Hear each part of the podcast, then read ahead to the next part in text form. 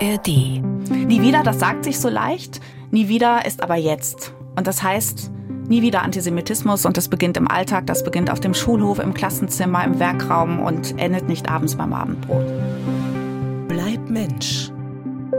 Ein Podcast von NDR Niedersachsen mit Arne Torben Vogts und Petra Bahr. Ja, sehr herzlich willkommen. Schön, dass ihr alle wieder dabei sind äh, zu einer neuen Folge von Bleib Mensch. Ich finde eine ähm, sehr komplexe Folge, die Sie übrigens auch jederzeit natürlich in der ARD Audiothek hören können. Petra, ähm, äh, wir fragen uns heute mal wieder, wie wir Mensch bleiben. Herausfordernd und dringend nötig. Dringend nötig, genau. Auch wir wollen uns Gedanken machen über den neu entfachten, über den neu entfesselten, über den völlig eskalierten Nahostkonflikt. Und das ist, finde ich, eine richtig schwere Aufgabe, weil ja auch irgendwie alles, was gesagt wird, wieder neue Emotionen schürt. Und ich finde das gar, also es ist ein heißes Eisen. Petra. Es ist ein heißes Eisen und es ist hoch emotional, aber gleichzeitig so ein Podcast auch die Gelegenheit, ähm, das Verhältnis von Vernunft, Analyse und Emotionen möglicherweise nochmal anders zu gewichten und Zeit zu haben. Und es ist auch super, finde ich, dass nicht wir beide über andere reden, sondern dass wir unseren ersten Gast hier haben. Hast du sehr schön eingeleitet, ja genau. Wir haben dazu eingeladen Rebecca Seidler, Jüdin, Vorsitzende der liberalen jüdischen Gemeinden in Niedersachsen, 43 Jahre jung, promovierte Sozialpädagogin, Mutter zweier Kinder. Herzlich willkommen. Vielen Super, Dank. dass du da bist. Ja, vielen ja, Dank genau. für die Äh, Einladung. Sie kennen sich, ihr kennt euch. Genau, wir kennen Woher? uns. Ähm, das ist eigentlich ein Zufall gewesen, weil ähm, als äh, Petra nach Hannover gezogen ist, ist ihr Sohn in dieselbe Klasse wie mein Sohn gekommen. Und so hat sich dann der Kreis geschlossen. Und ähm, ja, Wir sind erst so eine Art WhatsApp-Müttergruppe gewesen, wie Genau. das halt so üblich ist. Und dann hat sich das verselbstständigt, auch Ja. weil ähm, unsere Jungs Freunde sind. ja, Mhm. ja. Äh, Ich finde super, dass wir heute zu dritt sind und gemeinsam auf dieses, auf diesen Themenkomplex gucken, weil getreu unserem Motto, Petra, bleib Mensch, Ja. fragen wir uns das, wie, wie können wir das einordnen, wie können wir das verstehen und ausloten, wie wir Mensch bleiben können und wo wir irgendwie auch stehen, finde ich, in diesem ähm, Konflikt. Äh, Frau Seidler, haben Sie Familie, Verwandte in Israel? Ja, ich habe äh, Verwandte in Israel und auch Freunde. Und ähm, auch am Tag des 7. Oktober befand sich auch noch mein Vater in Israel und meine Nichte. Die sind jetzt erstmal nach Deutschland gekommen. Aber ähm, trotzdem, ja, bangen wir natürlich auch um die Freunde und Verwandten, die noch dort sind. Sie haben direkt, also so Ja. Bekannte von Bekannten, die Sie dort kennen, die betroffen sind? Oh. Ja, also wir haben, letztlich gibt es eigentlich ähm, keinen Juden oder keine Jüdin, die nicht einen Bezug hat zu dieser jetzigen Situation. Man kennt immer jemanden direkt oder indirekt. Und äh, wir haben zum Beispiel auch ein Gemeindemitglied, dessen ähm, zwei Nichten, zwei kleine Mädchen entführt sind im äh, Gaza und ähm, deren ähm, Stiefbruder sozusagen von den Mädchen ist jetzt aufgefunden worden und äh, tot mit einem Kopfschuss. Also wir kennen ganz hautnah diese Geschichten. Das ist nämlich der Auslöser ja eigentlich dieser Folge heute. Dass wir heute hier zusammensitzen, der entfesselte Terror der Hamas, ist jetzt dreieinhalb Wochen her. Ich persönlich bin mit dem Konflikt groß geworden. Ich bin Jahrgang 81 und hatte immer so den Eindruck, der, Eindruck, der ist irgendwie eingefroren, zwei Schritte vor, ein zurück, ähm, aber immer irgendwie so mit einer gewissen, also da gab es Kriege, es gab Auseinandersetzungen, Intifada, aber irgendwie hat man jetzt ja häufiger gehört aus Israel, jetzt ist alles anders. Ähm, das hört man nicht nur in Israel. Warum ist das so? Ja, weil es jetzt tatsächlich auch um die Existenz ähm, nicht nur Israels geht, sondern auch letztlich um die Existenz des jüdischen Lebens weltweit. Und ähm, wir können jetzt auch sehen, ähm, wir haben vor dem 7. Oktober zum Beispiel ja auch wahrgenommen, dass ähm, viel innerpolitisch gestritten wurde. Es gab große Demonstrationen gegen die aktuelle äh, israelische Regierung. Das heißt, es war eine sehr in sich verstrittene Gesellschaftsform, die da in Israel war und die auch zu vielen Debatten innerhalb der Diaspora geführt hat. Und ähm, dieser 7. Oktober hat aber eben weltweit das jüdische Leben verändert und ähm, aber auch wieder sehr stark vereint. Also es geht jetzt nicht mehr darum, wo steht man selber politisch oder wo steht man religiös, ist man liberal, konservativ oder orthodox, sondern jetzt stehen wir alle zusammen. Jetzt wissen wir, es geht ja eben um unsere Existenz und für die müssen wir kämpfen. Petra, woran hast du gemerkt, dass da eine Zäsur auch bei dir stattfindet, emotional vielleicht auch? Also ich habe ja selber in Israel studiert und habe auch Freunde dort und auch Menschen, die da beruflich mhm. arbeiten. Ähm, und die unfassbare Brutalität dieses Terroraktes, der ja auch ein Programm war, weil es ja dezidiert um das ähm, Eliminieren jüdischen Lebens ging, die bestialische Art, Frauen zu vergewaltigen, Babys den Kopf abzuschlagen, also die vollendetste Form von Entmenschlichung, mhm. greift ja mitten in unser Thema. Und das ist das, ähm, was mich deswegen so geschockt hat, weil ich selbst, ähm, auch als ich in Israel gelebt habe, mit Terror irgendwie gelernt habe zu leben. Da ist dann mal ein Bus mhm. in die Luft geflogen oder im Markt ist ähm, ein Terrorakt verübt worden. Ganz fürchterlich, aber das ist eine andere Qualität. Und was ich ähm, auch erschütternd finde, jenseits dieser Emotionen, die mit dieser brutalen Entmenschlichung ähm, verbunden ist, ist, ist übrigens auch eine junge Niedersächsin äh, umgebracht mhm. worden, wo man dann sagen kann, ja, die war da einfach nur zufällig in diesem Kibbutz.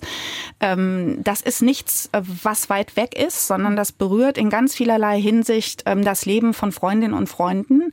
Und ich merke, dass mich das in die Träume verfolgt, weil es nichts ist, was irgendwo ganz weit weg passiert. Also die Pogromstimmung in Dagestan, sondern Pogromstimmung gibt es plötzlich ähm, in der Stadt, wo ich lange gelebt habe, in Berlin. Mhm. Ähm, oder in E-Mails oder Briefen, die sogar mein Postfach erreichen. Ähm, und deswegen gibt es, glaube ich, keinen neutralen Standpunkt mehr in dieser Frage. Mhm. Ich möchte auch noch vorweg schicken, bevor wir weitermachen, äh, und zwar nicht nur, weil Sie heute hier sind, Frau Seidler, ich hätte das auch sonst gesagt, dass es hier und heute kein Ja-Aber gibt, ähm, äh, sondern eher ein Und. Also und wir werden auch über die palästinensische Frage sprechen, über die Siedlungspolitik Israels und das Leid in Gaza. Aber wir werden das auf keinen Fall gegeneinander aufrechnen, weil, du hast es gerade eben gesagt, Petra, äh, für mich auch persönlich der Terror der Hamas eine Singularität ist, ein, ein Massaker, entfesselte Gewalt, atemberaubender Terror gegen die Bevölkerung und äh, für mich, ich habe gerade gesagt, Jahrgang 81, äh, neu in diesem Konflikt. Ähm, und bei mir ist auch eine ganze Palette an Gefühlen so. Ich merke das jetzt übrigens auch schon äh, im Einstieg, was Sie gerade gesagt haben, Frau Seidler, dass das wirklich viel mit mir macht. Das Grauen, das Mitleid mit den israelischen Opfern. Jetzt aktuell auch äh, wir zeichnen das Ganze hier auf Anfang November. Ich weiß nicht, was in der Zwischenzeit passiert ist, aber auch Mitgefühl mit den Palästinensern im Gazastreifen. Was war Ihr zentrales Gefühl, Frau Seidler, am 7. Oktober? Ja, am 7. Oktober, das war ja ein Samstag und ähm, die Synagoge war voll, weil wir hatten den jüdischen Feiertag Simchat Torah, ja, wo wir quasi den Erhalt der Torah-Rolle ähm, sehr fröhlich und feierlich gemeinsam begehen. Ähm, uns erreichten dann eben diese Horrornachrichten aus Israel, eben weil wir Freunde und Bekannte, wir haben ganz viel auf unsere Handys bekommen und ähm, wir waren erstmal als Gemeinde fassungslos. Also ich glaube auch, ähm, sagen zu können, dass, ähm, ne, wie du schon sagst, Petra, man kann mit einzelnen Terrorakten immer rechnen in Israel. Aber dass so ein Massaker passieren kann, ähm, das war nicht vorstellbar. Also das war überhaupt nicht vorstellbar in den Köpfen, ähm, weil eben auch immer äh, das absolute Vertrauen da war, ähm, die israelische Armee wird uns beschützen, ja, in Israel. Und ähm, dass dort eben dieser Akt passierte, hat uns hier auch in Hannover sprachlos gemacht. Und ähm, wir haben dann trotzdem entschieden, auch den jüdischen Feiertag zu begehen, aber eben nicht so fröhlich mit Tanzen und den Tora-Rollen, sondern wir haben dabei sozusagen ein ruhiges äh, Lied gesungen nur und ähm, gut war aber trotzdem zu spüren, diese Gemeinschaft. Also ich glaube, wäre ich an diesem Tag alleine gewesen, zu Hause, wäre es nochmal um ein Vielfaches schlimmer gewesen, als innerhalb der jüdischen Gemeinde zu sein und ähm, gegenseitig Trost und Zuversicht und Halt auch zu finden. Zumal, ich glaube, das ganze Ausmaß kam ja dann in, ja. Den, in den Tagen danach eigentlich erst. Und ähm, jetzt gucken wir auch mal hier zu uns, weil, weil ich habe auch Angst und, und Sorge um Juden und Jüdinnen in Deutschland. Angriffe nehmen zu. Der Verfassungsschutzchef Thomas Haldenwang sagt angesichts der Vorfälle, die es gibt, dass das, was wir jetzt erleben, auch eine Zäsur ist. Also nicht nur mhm. Zäsur im Nahen Osten, auch hier eine Zäsur bei uns. Ähm, hast du hast du damit gerechnet, Petra? Dass hier bei, also Ehrlich was gesagt, hier bei uns los ist? nicht gerechnet. Ich habe ähm, damit gerechnet, dass die Solidaritätsbekundungen mit Israel nicht besonders groß sein werden. Mhm. Das hat viele Gründe, aber ich habe nicht damit gerechnet, dass auf deutschen Straßen ähm, Juda Verrecke ähm, skandiert und gerufen wird, in welchen Sprachen auch immer, ähm, und dass das in Teilen sogar auch von Intellektuellen noch begrüßt wird als eine etwas aus der Bahn geratene Befreiungsaktion. Und ich habe auch nicht damit gerechnet, ehrlich gesagt, wie wenig Menschen dann doch über jüdisches Leben wissen und noch viel weniger über den Nahosten. Äh, zum Beispiel sich klarzumachen, dass im Gaza seit 2005 überhaupt kein einziger Israeli mehr ist. Das heißt, äh, der Gedanke, das sei die Befreiung von einer Besatzungsmacht, ist schlicht sachlich falsch. Ähm, oder ähm, dass ich als ähm, Geistliche dann Briefe kriege, ich müsste doch auf der Seite der Christen stehen. Wer die Situation von Christinnen und Christen im Gaza kennt, das sind sechs Prozent, die unfassbar leiden, die von der Hamas selbst verfolgt werden. Es gibt ein Weihnachtsfeierverbot für Muslime im Gaza. Es gibt Gemeinden, die sich in irgendwelchen Kellerräumen noch zum Gottesdienst treffen. Also diese, dieses Maß des Nichtwissens ähm, finde ich verstörend und ich finde auch verstörend, wie plötzlich auch antisemitische Stereotype wieder auftauchen in Kontexten, wo ich dachte, selbst wenn ihr es denkt, ihr sprecht es nicht aus. Ja. Also diese seltsame Grundfigur, die dann da heißt, ja, das ist alles ganz schrecklich, aber irgendwie sind Juden immer selbst schuld an allem, was ihnen passiert. Und das sind Formulierungen, die jetzt so zugespitzt ähm, nicht kommen, aber auch an bürgerlichen Abendbrottischen, ähm, Festakten, wo auch immer, sofort mitkommentiert werden. Es wird auch sofort, wenn man sich ähm, solidarisch erklärt mit Israel oder berichtet, dass jüdische Freundinnen sich große Sorgen machen um ihre Neffen oder ihre Nichten, die bei diesem Fest dabei waren oder ähm, einfach mal drei Stunden nichts gehört hatten von ihren Verwandten, dann sofort sagen, aber wo bleibt denn deine Empathie für die Menschen im Gaza? Und die Situation der Menschen im Gaza ist doch natürlich furchtbar. Die leben seit Jahrzehnten, muss man ja sagen, jetzt mittlerweile seit Jahren unter einer radikalen Terrormacht, die so entmenschlichend ist, dass sie Terrorgruppen unter Kitas und Krankenhäusern aufbaut. Das muss man sich ja mal klar machen. Also die Entmenschlichung hat ja im Gaza selbst in der eigenen Bevölkerung schon begonnen. Und was ich so erschütternd finde, ist nicht, dass Menschen mit palästinensischem Hintergrund sich Sorgen um ihre Verwandten machen, ähm, sondern dass sie überhaupt nicht ähm, ähm, demonstrieren gegen die Hamas mhm. zum Beispiel oder die Hezbollah oder die Rolle des Iran, ähm, die die palästinensische Notsituation instrumentalisiert, wo sie kann, sondern die einzige Botschaft immer nur ist, Israel muss verschwinden und die Juden müssen getötet werden. Und ähm, das hätte ich mir in dieser Weise auf deutschen Straßen und auch nicht in deutschen Gazetten je vorstellen können. Äh, zu den Intellektuellen, du sagst Gazetten, äh, kommen wir noch, äh, finde ich nämlich auch eine sehr spannende Rolle. Ähm, Frau, ich wollte das eigentlich spä später fragen, Frau Seidler. Ich merke allerdings jetzt schon, wie so dieser Magen, der, wie, wie so sich der, der, der Bauch so zuknotet. Ähm, wie fühlt sich das eigentlich an, sich nie sicher zu fühlen? Es muss ja nie doller gewesen sein als jetzt, nehme ich mal an, dieses Gefühl. Ähm, genau. Also so schlimm in Anführungszeichen war es tatsächlich noch nie. Also das merken wir auch in den jüdischen Gemeinden dass eine ganz große Verunsicherung ist und auch wirklich Angst. Also wie geht es jetzt hier auch in Deutschland für uns weiter? Denn wir sehen ähm, gerade bei den Demonstrationen, dass ja auch ähm, der Judenhass letztlich so ein Bindeglied ist zwischen ganz unterschiedlichen Milieus. Also wir, wir sehen ähm, Rechte, die sich äh, solidarisieren mit dieser palästinensischen, pro-palästinensischen Bewegung. Wir sehen Linke, die sich ähm, sozusagen solidarisieren mit dieser Gruppe. Und dadurch entsteht natürlich auch eine, eine unglaubliche ähm, ein unglaubliches Potenzial für auch letztlich Gewalt und Einschüchterung. Und ähm, was ich in der letzten Zeit immer wieder höre, na ja gut, aber jetzt ist ja noch nicht so was Schlimmes passiert. Ich glaube, es wird unterschätzt, was das gerade für ein Psychoterror ist, den Jüdinnen und Juden in Deutschland erleben. Wir hatten am äh, Anfang, Ende Oktober gab es zum Beispiel einen weltweiten Aufruf der Hamas, also der Terrororganisation, weltweit Jüdinnen und Juden und jüdische Einrichtungen anzugreifen.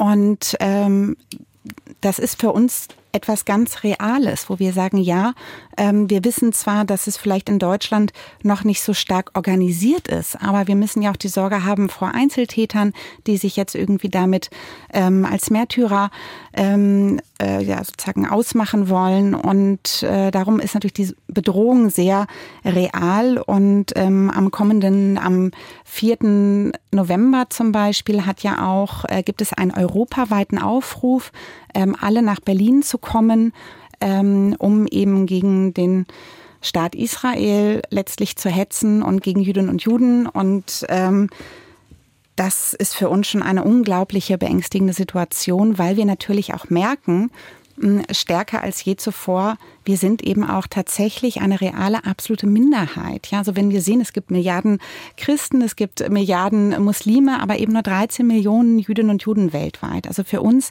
geht es wirklich gerade auch ähm, um die Existenz, um das Überleben. Ich muss auch ehrlich gesagt, also bevor wir auch noch, wir gucken, wie gesagt, auch noch auf die Lage der Palästinenser. Du hast es eben schon gesagt, Petra, seit Jahrzehnten auch wirklich äh, wirtschaftlich schwierig, wenig Perspektiven.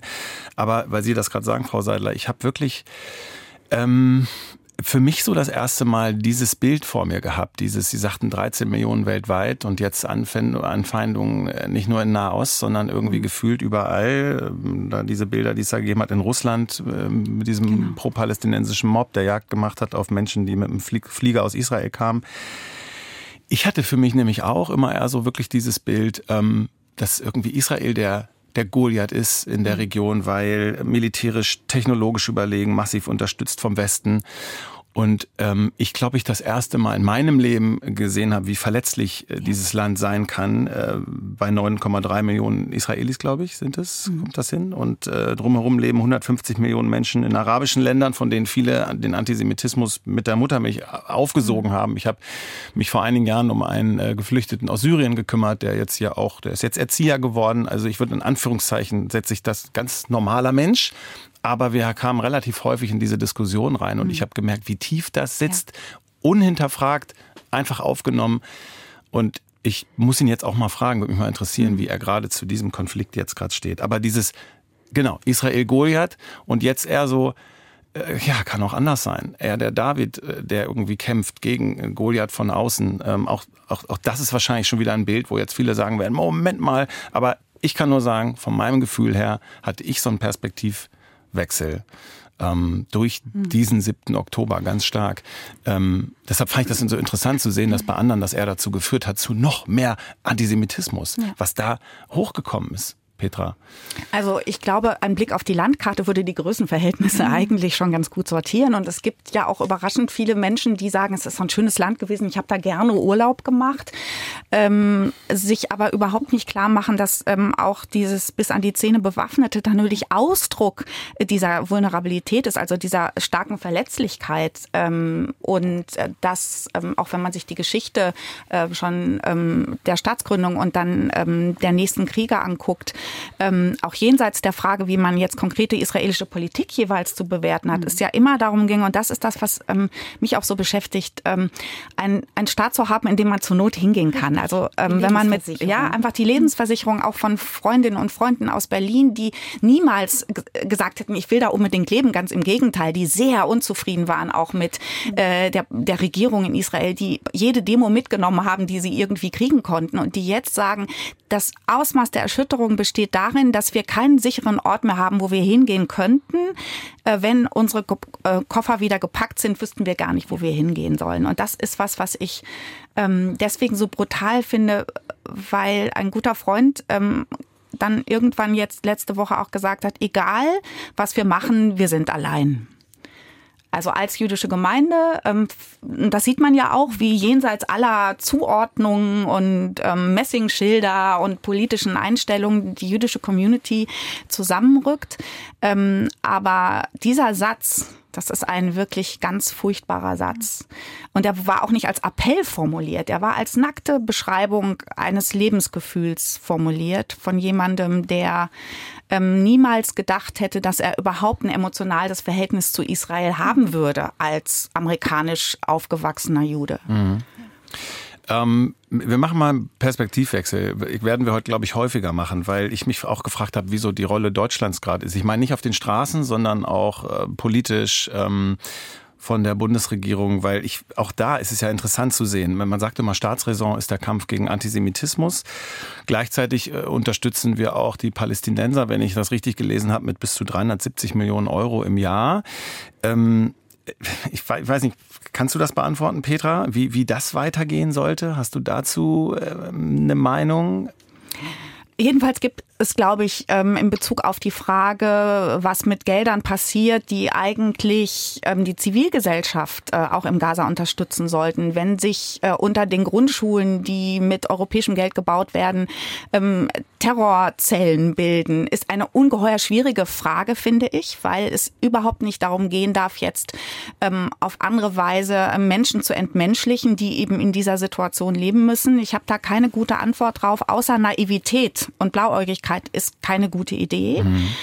Ähm, und das mit der Staatsräson ist ja so eine Sache. Was heißt das eigentlich? Ähm, diese Staatsräson zu haben und in Gedenkfeiern ähm, zu beschwören und sich darauf zu beziehen, kostet ja nichts. Jetzt kostet sie was, weil ja gefragt werden muss, was heißt das eigentlich? Heißt das militärische Unterstützung?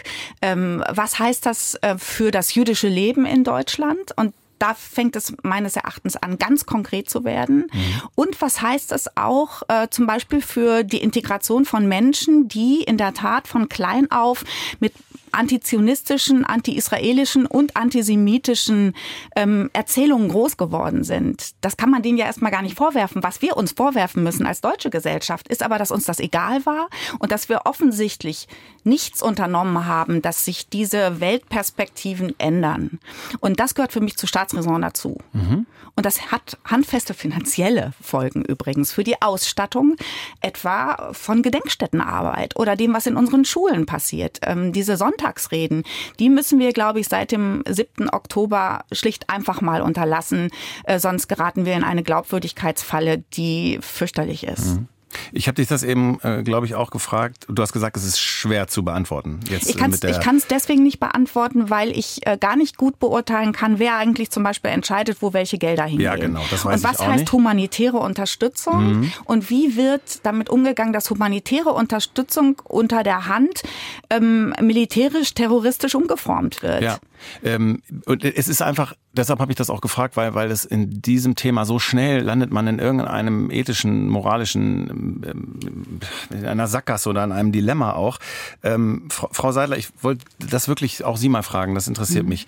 Ähm, können Sie in Ihrem Wut, in Ihrer Wut, in Ihrem Schmerz, in, in Ihrer Trauer gerade auch noch die quasi die Position oder die Situation der Palästinenser in den Blick nehmen, darüber nachdenken, wie es denen gerade äh, geht? Oder, oder ist das schwierig, weil, weil einfach davor die Angst vor der Hamas steht, die sie auslöschen will? Mhm.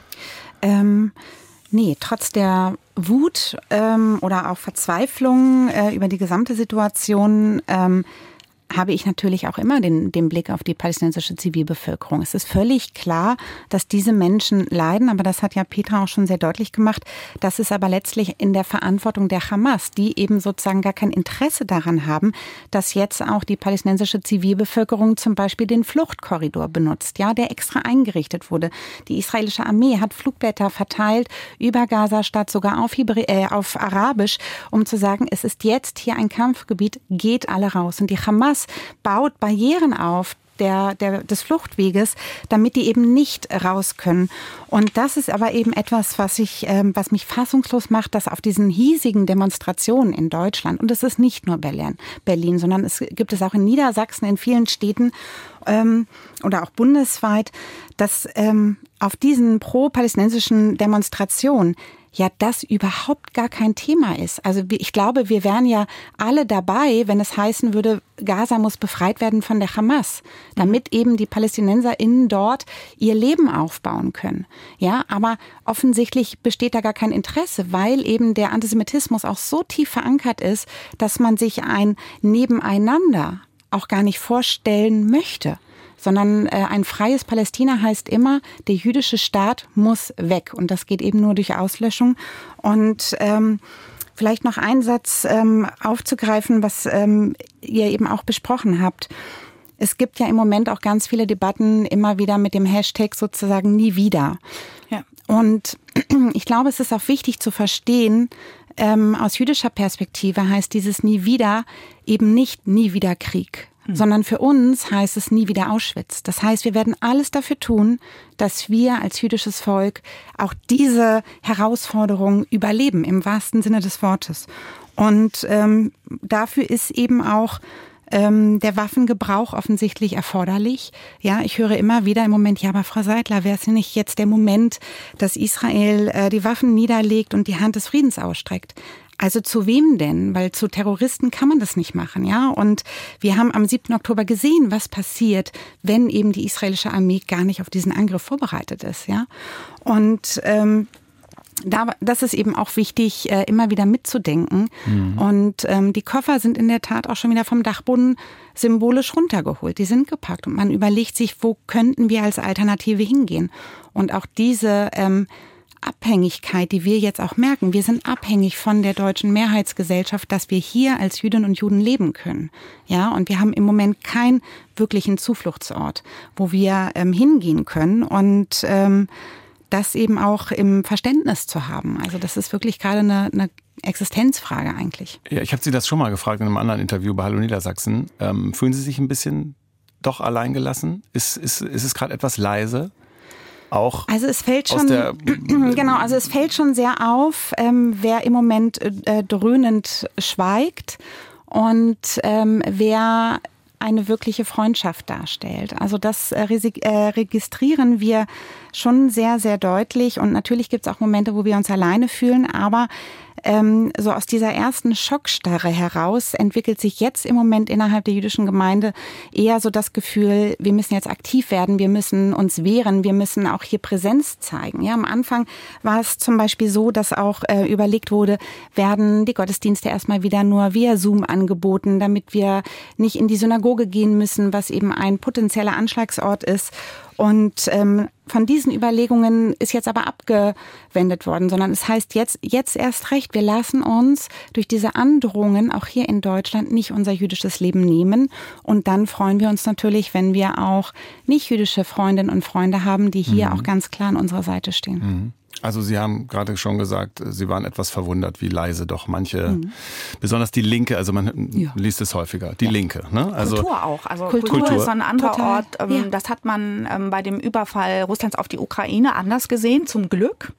Ähm, aber jetzt mhm. gibt es ganz wenige Kulturinstitutionen, auch als Institutionen, die sich an dieser Stelle mhm. öffentlich äh, auch an die Seite der jüdischen Gemeinden stellen, sondern auch da sofort so eine Ja-Aber-Position Position entwickeln und ähm, sofort immer sagen, ja, aber wir stehen ja aus der Seite der Schwachen. Wir stehen auf der Seite der Schwachen. Was das in dieser Situation heißt, das als Ausrede zu benutzen, sich nicht in diesem in dieser Situation zu positionieren, finde ich auch bemerkenswert. Da habe ich was. Ich habe mich das nämlich auch gefragt, warum warum die Linke äh, sich so schwer damit tut und ähm, gerade so so untertaucht und äh, fand was Interessantes dazu vom slowenischen Philosophen Slavoj Žižek. Habe ich das richtig ausgesprochen? Äh, der spricht in einem Interview von, von einer, äh, Sie haben gesagt, die Schwachen, nee, du hast das gesagt gerade? Ich habe gesagt. Die gerade. Schwachen, äh, von einer Obsession der Linken mit Palästina ähm, und der Unterdrückung der Menschen dort ähm, und vermutet als Grund, fand ich sehr interessant, ich werfe das mal in den Raum, das schlechte Gewissen der Linken herrührend vom europäischen Kolonialismus und vom Holocaust, der dazu geführt habe, dass die Juden überhaupt einen Staat gründen konnten. Also ich übersetze das mal so, fasst das zusammen, Solidarität mit den Schwachen in Anführungszeichen, mit Palästina durch eine Doppelschuld, die einem mitfühlen, mit Israel im Wege steht. Er selber sagte, in diesem Interview würde er wahrscheinlich von der Linken dafür gehäutet werden. Ähm, Petra, also, dass er diese Angst schon haben muss, mhm. als ja sehr prominenter Intellektueller in äh, diesen Milieus, ist ja schon auch bemerkenswert. Ähm, ich bin mir sicher, ob es so anspruchsvoll ist, ehrlich gesagt. Ich glaube, dass die. Bist du nicht sicher, dass es ich so Ich bin mir nicht sicher, dass es so ist. Es mag so sein, ähm, aber ich glaube, manches ist viel schlichter. Es ist so, dass ja eine ganze Generation von Intellektuellen alles und jedes unter das Paradigma von Kolonialismus zieht und damit auch ähm, der Staat Israel Israel nur aus dieser Perspektive angeguckt wird und die Palästinenser nur aus der Perspektive derer, die als besetzte, kolonialisierte, Vertriebene gedacht werden. Und interessanterweise ist es dann so, und das finde ich auch zum 7. Oktober übrigens bemerkenswert, dass ähm, diejenigen, die sonst für Frauenrechte auf die Straßen gehen, die sexualisierte Gewalt überall brandmarken, die auch ähm, die Tatsache, dass Frauen die ersten Kriegsopfer sind, äh, immer wieder öffentlich gemacht haben, übrigens auch bei bei den barbarischen Aktionen in Bucha etwa. Jetzt schweigen und so tun, als sei das natürlich alles furchtbar, aber eigentlich dann doch äh, der Kolonialmacht Israel zuzuschreiben. Also dieses Paradigma, das ja eigentlich viel über Europa erklärt in, in, in jeder Hinsicht, führt dazu, dass es ganz absolut gesetzt wird. Damit wird auch alles unter die Perspektive des Rassismus äh, geordnet. Auch Antisemitismus ist keine äh, sui generis Kategorie mehr, sondern immer nur Teil von etwas. Und, und dann wird es wirklich bemerkenswert, weil viele Israelis, nicht alle, wie wir wissen, Weiße sind, können sie ja gar nicht andere sein als die Starken, die Besetzenden, die Aggressiven. Und da wird was zusammengerührt, was man übrigens auch in TikTok-Videos sieht, was dann unsere Teenager sehen müssen, ähm, dass dann zu dieser seltsamen Einstellung kommt. Das zeigt ja auch ähm, in Teilen die Art, wie diese äh, Friday for Future Bewegung, die ja eine total beeindruckende Jugendbewegung ist, an dieser Stelle plötzlich in einen Wahn gerät oder man muss einfach auch sagen, in einen Irrtum, der an das Böse grenzt, ähm, weil die an sich eigentlich gute Auseinandersetzung mit den kolonialen europäischen Traditionen in eins geworfen wird, zum Beispiel auch mit der Shoah. Und das ist nicht einfach nur die verschlimmerte Form von Kolonialismus, sondern ja, Entschuldigung, ich wollte dich nicht unterbrechen. Und diese Diskussion wird ganz wenig geführt. Das ist so ein Modeparadigma, würde ich jetzt einfach mal sagen, geworden, obwohl es mit großem Ernst vieles sichtbar gemacht hat. Und das führt dazu, dass das die einzige Perspektive auf Israel ist und absurderweise dann auch auf Juden und Judinnen in der eigenen Nachbarschaft, die dafür auch noch in Haft genommen werden. Ähm, und das ist ziemlich weit verbreitet in bestimmten intellektuellen Milieus. Äh, und ich sehe das auch in meinen Postfächern, ähm, dass das auf diese Weise begründet wird. Das mit der Schuldumkehr sieht ähm, der Philosoph ganz richtig. Ich glaube schon, dass es auch in Deutschland immer noch so dieses Gefühl gibt, erstens, jetzt ist mal gut. Mhm. Und zweitens, ähm, das schlechte Gewissen erzeugt in uns latente Aggressivität, die sich jetzt hier mal Bahn bricht. Daran ist, glaube ich, auch psychologisch was dran. Aber die Folge ist doch nur, dass man es das bearbeiten muss, anstatt dass man das dann noch ähm, auch in Teilen medial verstärkt. Du musst es wirklich nochmal zusammenfassen. Das heißt also, du würdest sagen, in äh, was ist es jetzt größtenteils? Also auch Unwissenheit oder, oder, oder ist es wirklich auch wirklich blanker Antisemitismus. Genau. Es ist manchmal Unwissenheit. Es ist häufig aber auch ein Theoriegebäude, das kalkuliert, dass Antisemitismus im Grunde nur eine lächerlich kleine Spielart von etwas Größerem ist, nämlich das ist äh, der Imperialismus äh, des weißen Westeuropäers über den Rest der Welt. Es ist jetzt sehr, sehr zugespitzt, ich weiß. Ähm, und ähm, im Grunde gibt es ja auch etwa im Verhältnis ähm, zur Kolonialgeschichte vieler europäischer Länder auf dem afrikanischen Kontinent immer noch viel aufzuarbeiten. Nur kann man das nicht verrechnen mit der Geschichte des Antisemitismus und schon gar nicht der Shoah. Ähm, Frau Seidler, ja. Sie sollen dazu auch noch gerne was sagen.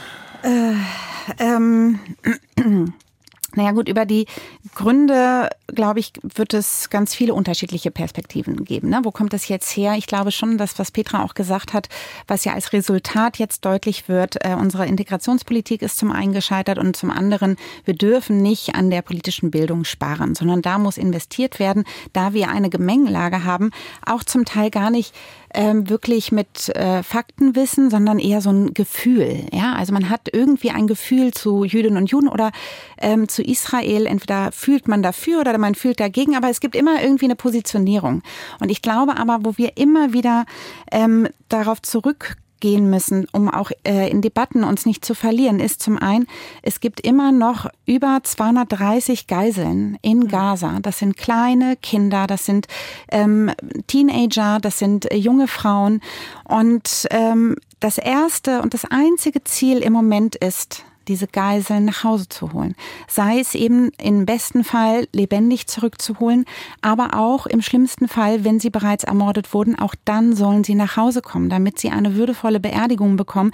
Denn das hat auch im Judentum einen ganz hohen Stellenwert. Ja, es gibt eine Institution sozusagen innerhalb von jüdischen Gemeinden, die nennt sich Chevra Kadisha, die dann eben auch ähm, die ganze Beerdigung vorbereiten und durchführen und ähm, Das ist also der Hauptpunkt. Es ist jetzt noch überhaupt nicht der Zeitpunkt zu schauen, ähm, wie kommt es hin zu dieser Radikalisierung oder irgendwie Perspektiven von Terrorismus einzunehmen, sondern wir müssen jetzt erstmal bündeln unsere Energie auf die Freilassung der Geiseln und, ähm, und wir müssen aber auch, wenn wir jetzt hier in Deutschland bleiben, es wird in der nächsten Zeit noch ganz schlimme Bilder geben, weil Israel hat jetzt die Bodenoffensive begonnen, ja, und es ist damit zu rechnen, gerade weil eben auch die palästinensische Zivilbevölkerung nicht diesen Fluchtkorridor so nutzen konnte, wie es vorgesehen war. Ähm, das heißt, wir müssen auch hier in Deutschland ganz realistisch schauen, was unterbinden wir auch. Wir können es uns auch hier in Deutschland, aber auch weltweit, das hat auch jetzt gar nichts, noch nicht mal was mit der Shoah zu tun. Wir können es uns nicht erlauben, dass hier unsere demokratischen Grundwerte, die gerade Israel verteidigt, ja, sie setzen sich ja sozusagen dafür ein, demokratische Grundwerte ähm, durchzusetzen und eben nicht diesen äh, Hamas-Terror ähm, den Raum zu lassen und äh, vielleicht den letzten Punkt, sich das auch bewusst zu machen. Also ähm, das kann auch hier eine ganz schnelle negative Dynamik geben und darum ist es jetzt wirklich wichtig auch zu sagen, welche Auflagen geben wir zumindest für diese pro-palästinensischen Demonstrationen? mehrere berechtigte Punkte. Ähm, das eine will ich nochmal aufgreifen, weil wir jetzt wieder mal so einen Perspektivwechsel machen mhm. können. Und ich meine jetzt wirklich betonen das nochmal. Nicht aber, sondern und gucken wir auch nochmal auf die Situation im Gazastreifen. Der äh, Schriftsteller Atef Abu Saib ist Kulturminister der palästinensischen Autonomiebehörde, wurde in einem Flüchtlingslager im Gazastreifen geboren, hat im Spiegel beschrieben, wie er den Krieg gerade persönlich erlebt. Ich zitiere mal. Er schreibt, äh, Frauen über 80 und Kinder drängen sich auf den Fluren der Krankenhäuser auf der Suche nach Sicherheit. Alle wollen überleben. Aber kein Ort ist wirklich sicher. Auch Krankenhäuser, Moscheen und Kirchen werden nicht verschont weil Sie gerade sagten, die Bilder, die jetzt kommen, die wir auch ertragen müssen. Und es hieß, glaube ich, auch am Anfang war die Bitte an Deutschland zur Solidarität auch zu stehen, auch wenn diese Bilder eintreffen. Und diese Bilder, das tauchte vorhin schon auf. Und da sind wir wieder bei diesem, diesem riesigen Thema, diesem riesigen Dilemma. Es hat so viele Seiten.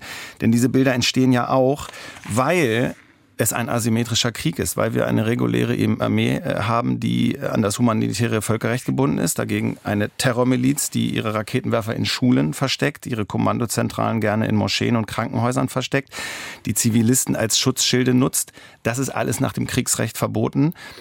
Trotzdem findet dieser asymmetrische Krieg statt und diese Bilder sind da und ich glaube, diese Solidarität wird ja immer wieder mit jedem einzelnen Foto geprüft ne, und auf den Prüfstein gestellt. Das ist genau das wird jetzt in den kommenden Tagen auch noch mehr stattfinden.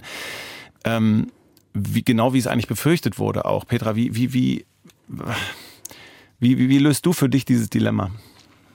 Ich Oder ist es gar nicht so ein großes ich Dilemma? Gar nicht lösen. Ich kann es gar nicht lösen, denn wer ähm, reagiert nicht mit ähm, Klage und Erbarmen, äh, wenn er sieht, wie eine Mutter ihr totes Kind in Armen hält? Und ich finde auch nicht, dass kühle Analyse da wirklich hilft. Denn ähm, das Erbarmen, das Mitleiden von Mitmenschen, die dieses Furchtbare erleben müssen, wie eben auch Butcher oder an anderen Orten. Das macht uns ja überhaupt erst zu Menschen. Also, dass wir auch in der Lage sein können und müssen, ähm, die unfassbare Not zu sehen und immer zu überlegen, was können wir tun, um möglichst viel Humanität ähm, zu schaffen, zu ermöglichen. Es gibt ja auch Nachbarländer zum Gaza, wie etwa Ägypten. Ähm, es gibt ja auch Überlegungen, dort so humanitäre Zentren zu errichten. Es ist übrigens auch interessant, dass als der Gaza-Streifen äh, an der ägyptischen Seite dicht gemacht wurde, im Grunde relativ wenig äh, Empörung formuliert wurde, auch in Deutschland nicht. Aber das nur nebenher. Also es gibt ja auch Nachbarstaaten, die etwas tun können und möglicherweise auch ein Interesse daran haben, nicht genug zu tun, um diese fürchterlichen Bilder mitzuerzeugen. Und trotzdem hängt hängt natürlich die Humanität und ähm, das, was wir mit Aufklärung verbinden in Europa, auch mit der Tatsache zusammen, immer wieder zu benennen, dass für die Zivilbevölkerung die Situation ganz fürchterlich ist. Aber sie ist eben fürchterlich, weil sie unter einer Terrororganisation leidet. Und ich würde mir so wünschen, dass dieser zweite Schritt dann mitgegangen wird von Menschen, die ähm, eben zutiefst erschüttert sich Sorgen um ihre Verwandten im Gaza machen. Ähm, wer ist eigentlich ursächlich dafür verantwortlich, dass ähm, Alte nicht fliehen können, dass Kinder in Tunneln äh, versteckt werden? Ähm, wer ist eigentlich ursächlich dafür verantwortlich, dass äh, Menschen übrigens ja auch in anderen Ecken äh, dieser Region weiter als Palästinenser in Lagern leben müssen? Und zwar in der arabischen Welt. Darüber redet ja auch keiner, über das Leiden oder die Diskriminierung äh, von Menschen, ähm, die seit Jahrzehnten etwa in Jordanien ähm, in äh, Flüchtlingslagern leben. Das alles gehört einfach mit dazu und das ist dann der analytische Moment, aber es ändert nichts daran, dass ähm, ich beim Anblick dieser Bilder sprachlos werde ähm, und die einzige Sprechform, die mir übrig bleibt, ist die der Klage. Mhm. Und ähm, die Frage ist aber doch dann, und das ist nicht das, was Rebecca beantworten muss, aber das muss ich als Vertreterin der Mehrheitsgesellschaft äh, beantworten. Führt das dazu, ähm, dass die schrecklichen Bilder, die jetzt kommen werden, zu weiterer Aggressivität gegenüber der jüdischen Gemeinde in Deutschland führt? Oder sorgen wir dafür, dass wir das unterscheiden können. Und äh, die Kunst des Unterschieds in Situationen zu machen, wo man am liebsten alles miteinander emotional verrühren will, ist auch eine Aufgabe der Medien. Aber da sehe ich auch meine Aufgabe ähm, als Regionalbischöfin immer wieder dazu zu gucken, dass diese Unterscheidung ausgehalten wird, auch wenn sie schwer erträglich ist. Und ähm, alles dafür zu tun, dass das nie wieder eben genauso verstanden wird, wie du es beschrieben hast. Denn sonst können wir uns die ganzen Gedenkfeiern rund um den 9. November wirklich sparen. Was erwartest du denn da jetzt? Ich meine, das ist ja, also gut, das wird jetzt, wann auch immer Sie diese Folge hören, wird das schon geschehen sein. Aber ähm, das ist ja ein unfassbar aufgeladener Termin in diesem Jahr. Es war ja immer schon ein aufgeladener Termin, ja. weil der 9. November eben für ganz vieles steht ähm, und nicht nur für die Öffnung dieser fürchterlichen Nacht äh, mit dem Ziel der systematischen äh, Ermordung ähm, der Juden und Jüdinnen in Deutschland. Mhm. Ähm, also diese Pogrome, die dann mit dem brennenden Synagogen und ähm, den ersten Tötungen und auch vor allem der öffentlichen ähm, Blamierung jüdischer Nachbarn begonnen haben, ähm, sondern es verbindet sich damit auch die friedliche Revolution, es vermietet, äh, verbindet sich damit eine gescheiterte Demokratisierung, aber auch die Ausrufung der ersten Demokratie.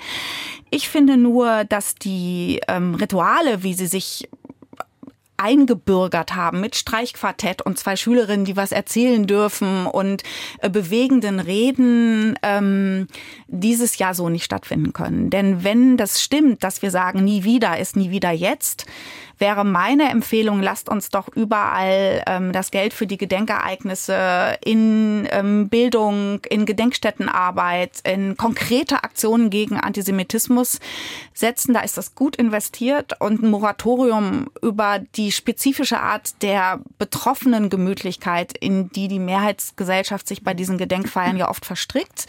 Ulrike Jureit, die Historikerin, beschreibt das etwas zugespitzt ähm, als eine Gemeinschaft der gefühlten Opfer. Mhm die ja für jüdische Stimmen dann oft auch wenig Platz lässt. Dazu kommt ja, dass die Zeitzeuginnen und Zeitzeugen der Shoah fast alle gar nicht mehr da sind, die diese Gedenkfeiern immer gerettet haben, deswegen, weil aus den Routinen dann ähm, Lebensgeschichten wurden. Und deswegen müssen wir uns sowieso überlegen, wie wir äh, das Gedenken an die Shoah zukünftig gestalten, auch vor dem Hintergrund, dass wir es eben mit jungen Menschen zu tun haben, die anders geprägt sind, auch mit anderen Flucht- und ähm, Gewaltgeschichten an dieses Thema hinangeführt werden oder leider eben gar nicht herangeführt werden. Aber, und da sind wir beide uns ja einig, das ist ja ein großes Thema von uns beiden, in dieser Situation Gedenkstättenarbeit eher nochmal deutlich weniger zu finanzieren und im Bereich politischer Bildung zu sagen, das ist ein Luxus, den wir uns nicht mehr leisten können, das finde ich auch für die deutsche Gesellschaft super gefährlich. Ja, ich finde auch dann jetzt so in Richtung Ende, dass wir nochmal formulieren, äh, die Aufgaben für uns in Deutschland, das war jetzt sozusagen Auftrag an den, an den 9. November und auch an äh, Bildungsarbeit. Und ich finde auch nochmal wirklich das unheimlich wichtig, nochmal zu wiederholen, dass Antisemitismus oh, klar bekämpft wird, auch im privaten Bereich, wenn Sie gerade zuhören, aufstehen, dazwischen gehen, was sagen. Ähm, wenn irgend so eine Bemerkung rausrutscht von irgendjemandem, meinetwegen auch im engen Bekannten, Bekanntenkreis, das habe ich mir persönlich fest vorgenommen. Und ähm, was ich auch, du hast die Rolle der Medien gerade genannt, was ich auch total wichtig finde, ist, ist ein, ähm, ein, also Solidarität auf jeden Fall Da sind wir wieder bei der Staatsräson, obwohl das auch ähm, ja irgendwie so ein überholtes Wort gerade ist. Und ein differenzierter Blick auf die Situation, finde ich, ist auch irgendwie wichtig. Habe ich so für mich, für mich gedacht. Ich habe dazu eine Passage auch aus der Zeit gefunden. Das fand ich eigentlich ganz gut. Ich lese es mal vor. Das aktuell in der Situation, dass es möglich und nötig ist, das Leid beider Seiten zu beklagen, ohne zu rechtfertigen oder gleichzusetzen. Denn beides ist wahr. Das Gemetzel der Hamas und das Leiden in Gaza. Beides steht nebeneinander und in einem Zusammenhang. Und es ist die menschliche und politische Herausforderung dieser Tage, beides zur Kenntnis zu nehmen und das eine nicht um des anderen willen auszublenden und auch nicht jedem, der auf das eine hinweist, sogleich zu unterstellen, er wolle das andere relativieren. Können Sie, Frau Seidler, da mitgehen oder ist das schwierig für Sie? Also ich kann äh, bezogen auf die Situation in Israel und Gaza äh, da absolut mitgehen.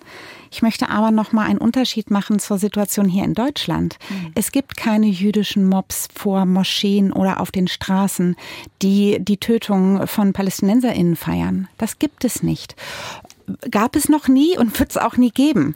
Aber es gibt es eben auf der anderen Seite. Und von daher ist die Bedrohungslage hier in Deutschland, gerade für Jüdinnen und Juden, um ein weitaus höheres ähm, Gefährdungspotenzial als eben für äh, PalästinenserInnen hier in Deutschland. Ja, und ähm, da möchte ich einfach nur immer wieder darum bitten, sich das bewusst zu machen, dass ähm, hier in Deutschland die Ausdrucksweise über die Situation im Nahen Osten gänzlich unterschiedlich ist. Und ähm, da gilt es eben, sich auch klar zu positionieren. Was toleriert man hier? Ich finde übrigens auch, Rebecca, dass du das gar nicht beantworten musst. Also ich muss das beantworten. Du musst das nicht. Ich finde auch. Mach mal gleich ganz kurz, weil, und das Bild ist für mich hängen geblieben heute, ja. weil sie im übertragenen Sinn wieder auf gepackten Koffern sitzen. Richtig. Das habe ich heute äh, so verstanden. Peter, jetzt Entschuldigung. Also nein, mir fällt das einfach nur auf, dass ja. ähm, ganz schnell dann auch ähm, die Vertreterinnen und Vertreter der jüdischen Gemeinde beantworten müssen, ob sie auch Mitleid mit äh, den Menschen im Gaza haben. Ja, ähm, habe ich ja heute auch zweimal gefragt. Ja, Stimmt. Mhm. das ist ähm,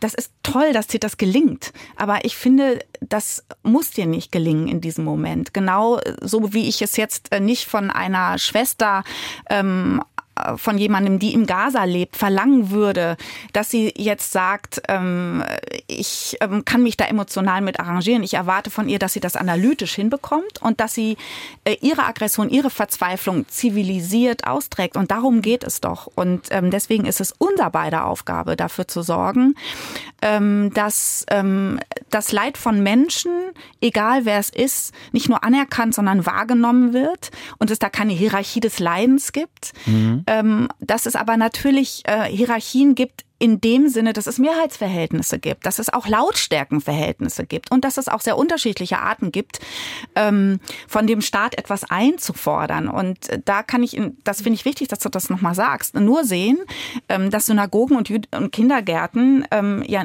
schon ein bisschen länger bewacht werden müssen.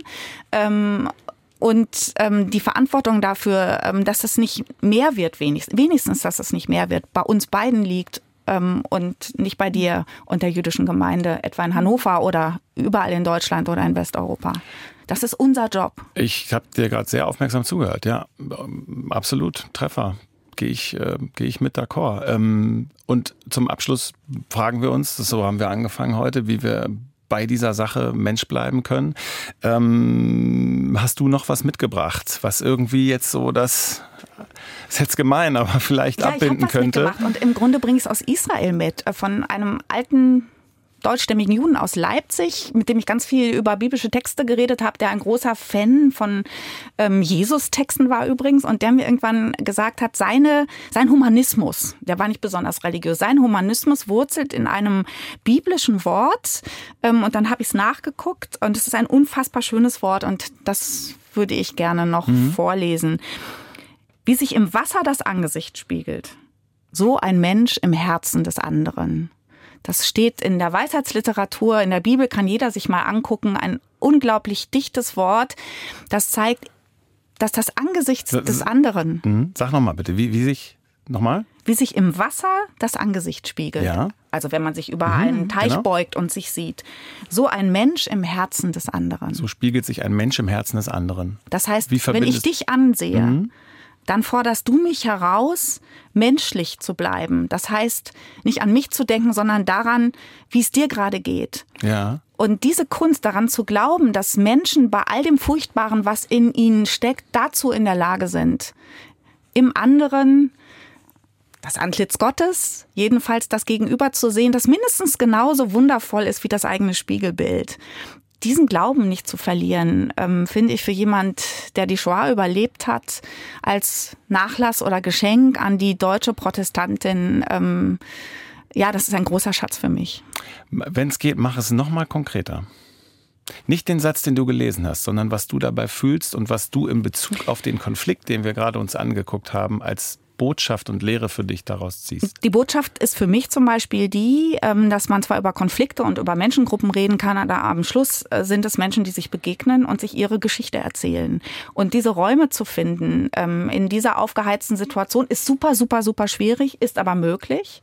Und äh, was ich von dir lerne, ist eben ähm, ganz viel, weil ich mir das nicht selber sagen kann, wie es euch gerade geht in der jüdischen Gemeinde. Das ist so ein Beispiel. Oder wenn wir uns unterhalten, durchaus ja auch mal kontrovers in diesem Podcast, da geht es eben nicht um irgendeine Gruppe. Ich rede nicht mit den Journalisten, sondern wir reden miteinander. Mhm. Und dass diese Begegnung möglich bleibt und wieder wird, äh, mit den je eigenen Lebensrechten, den Vorstellungen, den Träumen, friedlich zu leben mit den Liebsten, dass das nicht verloren geht. Und daran zu glauben, trotz alledem, das ist dieses kleine mhm. Vermächtnis aus Jerusalem. Ja, und ein bisschen Hoffnung auch für Sie, Frau Seidler. Was erhoffen mhm. Sie sich von den kommenden kurzfristig, langfristig gesehen? Naja, das Wort Hoffnung äh, ist ja auch innerhalb der jüdischen Gemeinschaft und des äh, jüdischen Volkes sehr verankert.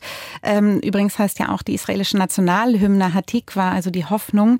Äh, das ist ein äh, Überlebens, eine Überlebensstrategie innerhalb des jüdischen Volkes. Ja, die Hoffnung eben nie aufzugeben und ähm, meine Hoffnung ist, ähm, dass jetzt die Geiseln freikommen. Das ist das, was ich in erster Linie hoffe. Ja. Und so schließt sich ein bisschen der Kreis mit dem, was Sie eingangs gesagt haben, was mich auch betroffen gemacht hat, dass Sie direkt jemanden kennen, ähm, der betroffen ist von dieser Geiselnahme. Ja. Ganz herzlichen Dank, dass Sie Gerne. gekommen sind heute zu ja, uns. Vielen Petra, vielen Dank auch für dich. Wie gesagt, ich hatte ja eben noch der eine Punkt definitiv, da hast du mir auch wirklich die Augen geöffnet. Und ähm, ich hoffe, dass es bei Ihnen zu Hause auch auf die eine oder andere Art und Weise gelungen. Sie können uns natürlich jederzeit auch schreiben. Ähm, bleibmensch.ndr.de. Und sollte Ihnen äh, diese äh, Folge gefallen haben, die können Sie natürlich auch jederzeit nachhören in der ARD Audiothek. Und wenn Sie schon in der ARD Audiothek sind, äh, hören Sie doch vielleicht auch noch rein in den Podcast Lost in Nahost, der Podcast zum Krieg in Israel und Gaza. Da beantworten die Korrespondentinnen der ARD aus dem Studio Tel Aviv und Expertinnen Fragen zum Thema, ordnen ein und erklären die Lage. Alles in der ARD Audiothek. Ganz herzlichen Dank für die Aufmerksamkeit und äh, uns allen alles Gute, wenn ich das mal so am Ende sagen darf. Oder, Dankeschön. Petra? Das können wir unbedingt gebrauchen. Ja. ja. Und bis zur nächsten Folge von Bleib Mensch. Bleib Mensch. Ein Podcast von NDR Niedersachsen. In Zusammenarbeit mit der Evangelischen Kirche im NDR und der Hans-Lilje-Stiftung.